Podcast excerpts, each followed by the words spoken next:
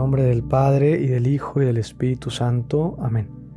Hoy, martes 10 de noviembre, escuchamos parte del Evangelio según San Lucas. En aquel tiempo, Jesús dijo a sus apóstoles, ¿quién de ustedes, si tiene un siervo que labra la tierra y pastorea los rebaños, le dice cuando éste regresa del campo, entra enseguida y ponte a comer? ¿No le dirá más bien, prepárame de comer y ponte a servirme para que yo coma y beba? Después comerás tú y beberás tú. ¿Tendrá acaso que mostrarse agradecido con el siervo porque éste cumplió con su obligación? Así también ustedes, cuando hayan cumplido todo lo que se les mandó, digan, no somos más que siervos, solo hemos hecho lo que teníamos que hacer. Palabra del Señor. Gloria a ti, Señor Jesús. Jesús nos ayuda a valorar lo que es el servicio.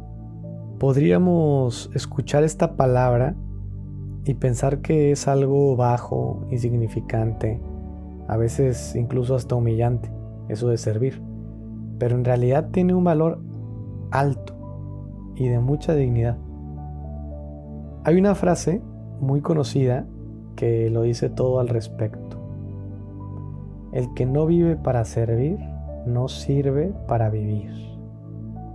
El que no vive para servir, no sirve para vivir. Qué verdadero es esto. Imagínate que te compras una computadora, según esto de muy buena calidad, y llegas a tu casa la sacas, la colocas donde la vas a tener, usar, y de repente no enciende.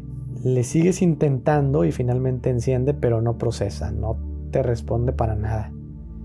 Entonces, ¿para qué tener esta computadora si no sirve de, de nada? No tiene sentido de adorno, solo ocupa un lugar innecesariamente ahí en tu casa. Pues Dios nuestro Señor, que es nuestro creador, nos pensó para algo muy hermoso y digno. En pocas palabras, para amar y ser amados.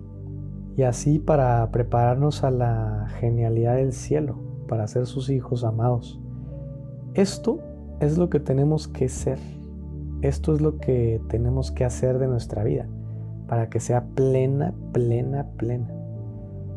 Pues si entendemos esto, nos damos cuenta que el servir no es algo bajo ni humillante para nada, porque el servicio es amar, es dar a los demás no solo algo de nosotros mismos, sino a nosotros mismos, con nuestros dones, talentos de vida, nuestras fortalezas, habilidades, nuestro tiempo, que todo lo bueno que hay en nosotros sea una buena influencia para los demás, que los demás reciban de nosotros lo mejor para sus vidas. Eso es servir, descubrir los propios talentos, todo lo bueno que Dios me ha dado y vivirlos para el bien de los demás.